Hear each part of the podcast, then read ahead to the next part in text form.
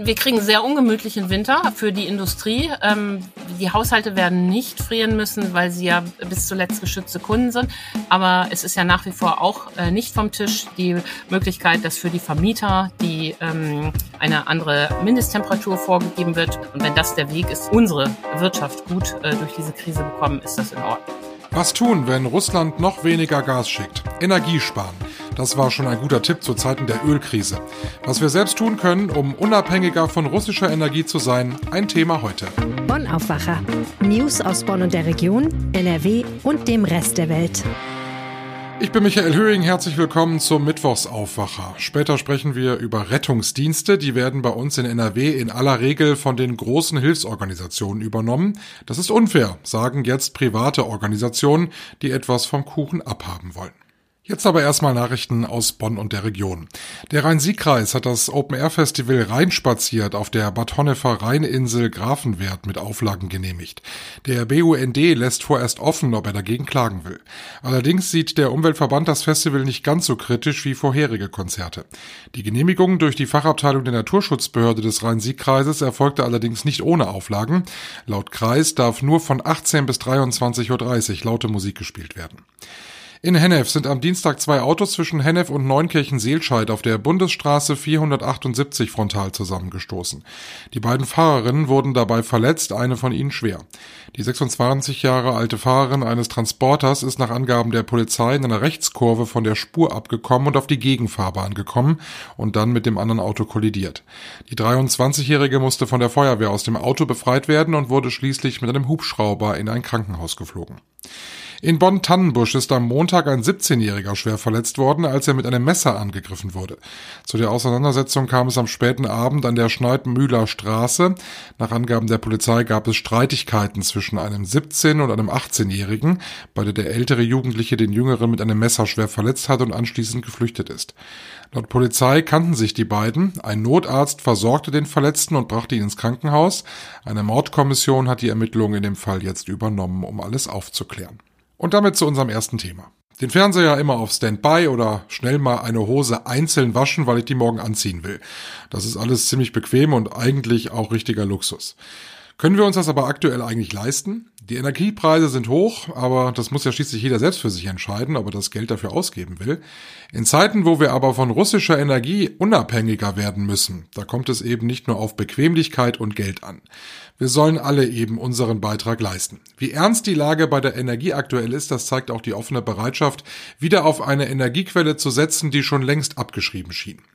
Ich spreche darüber jetzt mit Antje Höning, Chefin der Wirtschaftsredaktion bei der Rheinischen Post. Hallo Antje. Hallo Michael. Antje, was tust du zu Hause, um Energie zu sparen? Ich fahre vor allen Dingen mit dem Fahrrad zur Arbeit ähm, statt mit dem Auto und das tut nicht nur dem Geldbeutel gut und der Stromversorgung, sondern auch mir selber. Du hast Tipps für den Haushalt aufgeschrieben, was man so machen kann, um, um Energie zu sparen. Da geht eine ganze Menge. Äh, zum Beispiel in der Küche, da hast du einiges äh, rausgefunden. Ja, in der Tat. Das ist ja auch gerade eine große Kampagne von ähm, Herrn Habeck darauf hinzuweisen und ich war auch erstaunt, wie viel da möglich ist. Ähm, in der Küche ähm, beispielsweise ähm, den Kühlschrank und den Eisschrank nicht zu kalt stellen, sieben Grad oben und minus 18 Grad unten reichen vollkommen. Und was ich am verblüffendsten fand, dass Handwäsche beim Geschirr schlechter ist als Geschirrspüler. Man denkt ja immer, Hand ist so schön äh, archaisch, aber man verbraucht da eben doch sehr viel ähm, Energie und Wasser deshalb Geschirrspüler und den dann aber vollladen.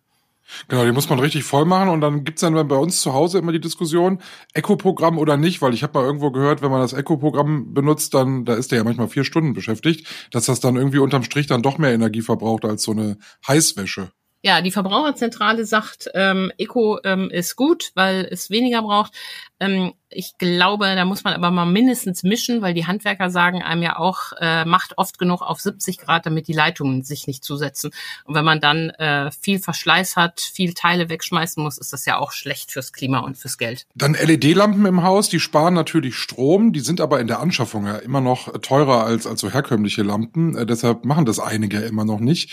In der jetzigen Situation, in der wir uns ja befinden, da geht es aber ja eigentlich substanziell äh, um das Einsparen tatsächlich von Energie, weil wir vermutlich bald nicht mehr so viel davon haben. Also sollte ich dann äh, jetzt mal nicht so sehr auf die auf die Euros gucken. Genau, ist besser und auch ähm, ähm, mittelfristig lohnen sich ja LED-Lampen auch, weil sie einfach nicht so einen hohen Verschleiß haben und sie sparen eben 90 Prozent ähm, der Energie, die man etwa für eine Glühbirne, äh, die ja manche noch im Keller haben, oder auch eine Halogenlampe braucht.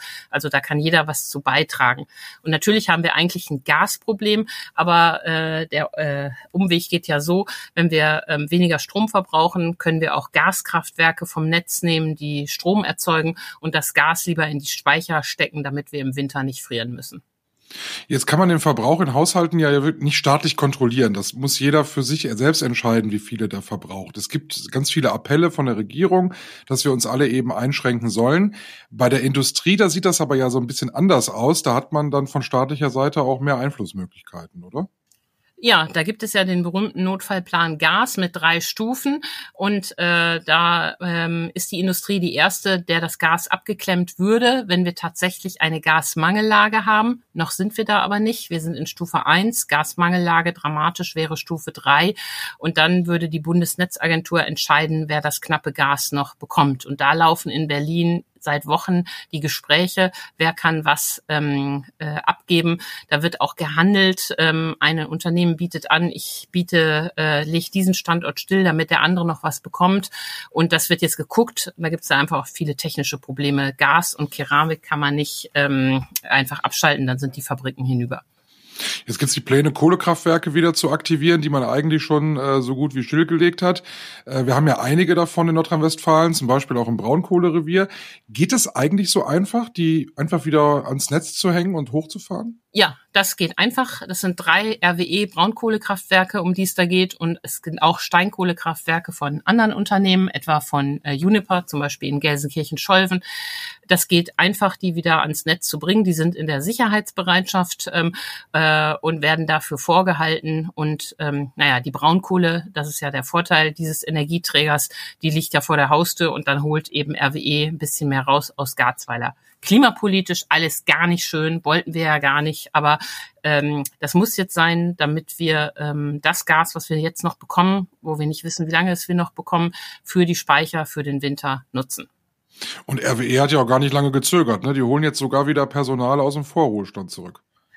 Ja, genau. Ähm, denn äh, Steinkohlekraftwerke brauchen relativ wenig Personal, Braunkohle braucht viel, weil das einmal ja das äh, Bedienen des Kraftwerks ist, aber eben auch der Abbau in den Tagebauen. Und deshalb geht es da um hunderte Mitarbeiter und die holt RWE jetzt aus dem Vorruhestand äh, zurück. Ähm, das haben die uns gesagt und ähm, das ist eine erstaunliche Entwicklung, aber so äh, will man für den Winter vorbereitet sein. Alle sprechen ja davon, dass das nur übergangsweise passieren soll, aber unter Umständen kann dieser Übergang ja jetzt auch was länger dauern. Wir sind da ja alle äh, ja, also äh, ja und nein. Ähm, das soll übergangsweise sein. Ähm, 2024 sagt Habeck und sagt auch die Industrie, können wir ähm, unabhängig sein von russischem Gas. Das heißt, wir reden jetzt über die zwei Jahre, genauer gesagt die zwei Winter, die wir jetzt noch schaffen müssen, diesen und den ähm, nächsten. Und das betont natürlich der grüne Wirtschaftsminister auch immer deshalb, weil er am Kohleausstieg 2030, den die Ampel durchsetzen möchte, natürlich auf keinen Fall rütteln will. Ja, politisch ist das ja ganz schwierig, ne? Zumal wir ja auf Bundesebene echt den grünen Wirtschaftsminister haben. Ich habe den Sonntag im Fernsehen gesehen beim Interview, das tut dem richtig weh und das muss der ja auch seiner Partei irgendwie verklickern. Aber es gibt ja, es gibt ja keine Alternative gerade, oder? Außer Atomkraft vielleicht noch. ja, genau. Die, da hast du recht. Und diese Atomkraftkarte, die spielt ja die CDU immer und die CSU, die machen unheimlich Druck, dass das gemacht wird. Die CSU hat ja in ihrem Ländle auch äh, ein Atomkraftwerk, ISA 2 in München. Und da ist unheimlicher Druck, ähm, dass dieses ähm, äh, verlängert wird, die Laufzeit. Aber die Energiekonzerne haben ja äh, gesagt, sie wollen es nicht. Und äh, jetzt können sie es bald auch nicht mehr, weil sie hätten die Brennstäbe längst bestellen müssen. Und die kommen, wir haben, glaube ich, hier im Podcast auch schon mal darüber gesprochen, dummerweise aus Russland.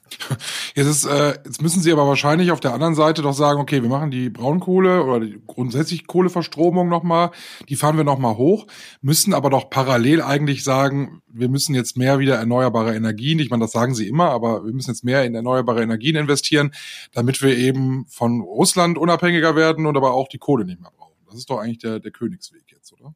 Genau, so soll es ja auch sein. Nur das dauert eben Zeit, ähm, weil die Genehmigungsverfahren nach wie vor viel zu lange sind, weil wir zu wenig Leitungen haben und insbesondere Süddeutschland so ein Problem hat. Ähm, auch deshalb ähm, drängt die äh, Bayern ja so sehr darauf, dass dieses Atomkraftwerk da am Netz bleibt. Das ist der mittelfristige Weg, die Erneuerbaren schneller hochfahren. Aber das sind alles Gedankenspiele. Ähm, jetzt geht es darum, diesen Winter zu überstehen. Und die Lage ist wirklich ernst. Der Klaus Müller, der Präsident der Bundesnetzagentur, hat am Montag äh, in Nordrhein-Westfalen gesagt, im Moment ist, schaffen wir es unter diesen Bedingungen nicht, die Speicher vollzukriegen. Und äh, deshalb ist es gut, wenn Kohle zum Beispiel Kraftwerke hochgefahren werden. Und wir wissen ja nicht, ähm, was Putin sich als nächstes ausdenkt. Ähm, Nord Stream, äh, die Röhre Nord Stream 1, durch die wir ja das meiste russische Gas bekommen, geht in Kürze in die Wartung. Das heißt, ähm, da ist zu befürchten, dass unter dem Vorwand dieser Wartung die Gaslieferungen nochmal deutlich äh, gesenkt werden. Abschließend deine Einschätzung, glaubst du, wir kriegen einen kalten Winter hier, also zu Hause in der Wohnung, oder glaubst du, wir kriegen da irgendwie noch die Kurve? Wir kriegen sehr ungemütlichen Winter für die Industrie. Ähm, die Haushalte werden nicht frieren müssen, weil sie ja zuletzt, bis zuletzt geschützte Kunden sind. Aber es ist ja nach wie vor auch äh, nicht vom Tisch äh, die Möglichkeit, dass für die Vermieter die ähm, eine andere Mindesttemperatur vorgegeben wird und dass die dann einfach nur drei Grad weniger ähm, anbieten müssen, um Gas zu sparen. Und ehrlich gesagt, ich glaube, das können wir alle aushalten. Ähm, und wenn das der Weg ist, dass wir die Wirtschaft da gut, äh, unsere Wirtschaft gut äh, durch diese Krise bekommen, ist das in Ordnung. Muss man halt mal mit dem Pullover auf der Couch sitzen. Genau. Danke, Antje. Vielen Dank, Michael.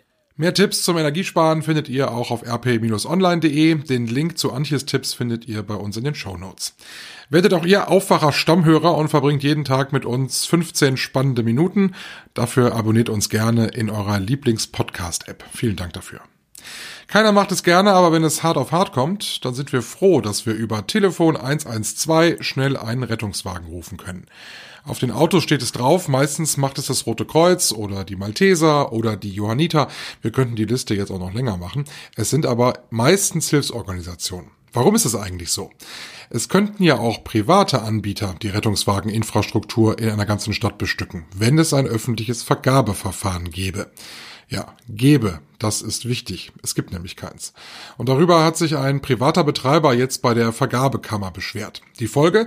Es wird tatsächlich geprüft, denn es ist unfair. Maximilian Plück, Leiter Landespolitik bei der Rheinischen Post. Hallo. Ja, hallo. Das heißt also, zukünftig muss so eine Stadt dann sagen, okay, wir brauchen einen Rettungsdienst äh, für unsere Kommune. Die schreiben das offiziell aus und dann darf sich jeder, der möchte, äh, dann darauf bewerben. Es gibt, es gäbe die Möglichkeit, dass ich, ähm, dass ich die Hilfsorganisationen privilegiere. Und zwar gibt es dazu auch eine Entscheidung des Europäischen Gerichtshofes. Dafür müssen aber bestimmte Voraussetzungen äh, gegeben sein. Äh, und das heißt also dann ähm, ähm, beispielsweise muss es dann in dem entsprechenden Rettungsdienstgesetz mit drinstehen. Das tut es in NRW nicht und deswegen ist es genau wie du sagst. Äh, das heißt, es können sich jetzt künftig halt eben auch mehr Unternehmen äh, dort bewerben. Das ist natürlich den Hilfsorganisationen ein großer Dorn im Auge, weil sie jetzt um ihre Pfründe äh, dort bangen. Und für die Privatunternehmen muss man ganz klar sagen, ist es, äh, ist es auf jeden Fall ein Gewinn. Jetzt ist es ja immer so, wenn private Unternehmen in sowas plötzlich mitmischen, dass da ja nun auch andere Interessen da eine große Rolle spielen. Also man will ja dann Geld verdienen damit. Man macht das ja nicht aus reiner Nächstenliebe. Das ist in diesem Falle ähm, muss man da äh, muss man da etwas vorsichtig sein, weil das äh, Unternehmen, was hier geklagt hat, ist eine sogenannte gemeinnützige GmbH. Das heißt also, die können sich nicht die Gewinne in die eigene Tasche stecken, sondern die nehmen die Gewinne und reinvestieren die beispielsweise in bessere Technik und so weiter. Also es, das heißt, die gehen da plus minus null raus, die müssen ihre Leute ordentlich bezahlen. Dann ist da ja häufig sozusagen so der Ansatzpunkt der Kritiker, die sagen, ja, guck mal, das sind dann so Lohndumping-Leute, äh, die da unterwegs sind. Da sagte mir der Kläger, ähm, ähm, Peter Schröter ist das, der hat äh, eine, eine eigene äh, Gesellschaft gegründet und hat es dort eben versucht. Der hat dann gesagt, wir zahlen übertariflich. Also das heißt also, noch nicht mal das gilt. Dann gibt es weitere Kritikpunkte. Beispielsweise sagen dann die, ähm, die Hilfsorganisationen, na ja, die haben gar nicht in der Fläche so die Menschen vorrätig, äh, äh, um das halt eben so umzusetzen, wie wir das können. Ähm, da sagt dann halt eben Herr Schröter, na ja, das ist halt eben so, wir, wir haben beispielsweise schon bei der Flutkatastrophe in, in Hagen gezeigt, dass wir durchaus in der Lage sind, dort vor Ort einen substanziellen Beitrag zu leisten. Über wie viel Euro reden wir denn hier? Kannst du das anhand von Kamen sagen? Naja, das kann halt eben für einen, äh, also Beispielsrechnungen sind das alles, ne? aber da reden wir hier schon über Millionenbeträge, weil du musst dir immer vor Augen führen, das ist ein, also auch für einen einzelnen äh, Rettungswagen, das sind, das sind äh, ordentliche Summen, die dort im Raum ja. stehen. Ähm, das ist jetzt nicht die ganz große Masse und ich verstehe, äh, dass sozusagen die Hilfsorganisationen auch wollen, dass da irgendwie nicht ein neuer Player irgendwie damit aufs Spielfeld kommt. Ähm, aber auch die, die Anbieter, die das da machen, also die Privatunternehmer, die sich das ans Bein binden und, und so ein Unternehmen aufziehen, die kannst du noch derzeit an einer Hand abzählen. Also so, wenn es hochkommt, reden wir da über 10.000 Beschäftigte äh, in Deutschland. Also du brauchst mittlerweile wirklich aufgestellte Wirtschaftsunternehmen, die halt eben auch die Leute halt eben vorhalten, die halt eben das nicht nur mit dem Ehrenamt machen, um halt eben eine Rundumbetreuung von halt eben diesen Metropolen, die wir mittlerweile haben, überhaupt gewährleisten zu können. Und ähm, ja, also wie gesagt, es ist äh, ein spannendes Feld. Also ich glaube, dass das noch sehr viel Konfliktstoff in sich birgt.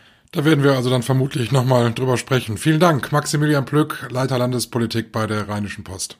Sehr gerne. Und den Artikel von Maximilian habe ich euch in den Shownotes verlinkt, da findet ihr noch mehr zu diesem Thema. Und das ist heute wichtig. In Luxemburg fällt das Urteil des Europäischen Gerichts zur Stahlfusion von Thyssen und Tata Steel. Die EU-Kommission hat die Fusion verboten, Thyssen hatte dagegen geklagt. In Magdeburg treffen sich die Gesundheitsminister in Deutschland, um die Corona-Strategie für den Herbst weiter zu besprechen. Und in Berlin gibt Kanzler Olaf Scholz heute eine Regierungserklärung vor dem G7 und dem EU-Gipfel ab. Schauen wir noch aufs Wetter. Die kurze Abkühlungsphase ist vorbei. Heute gibt es Temperaturen um die 29 Grad in NRW. Dabei trocken mit ein paar Wolken. Morgen dann wieder Werte über 31 Grad. Das war der Aufwacher für heute, Mittwoch, den 22. Juni. Ich wünsche euch einen tollen Tag. Ich bin Michael Höhing. Tschüss. Mehr Nachrichten aus Bonn und der Region gibt's jederzeit beim Generalanzeiger. Schaut vorbei auf ga.de.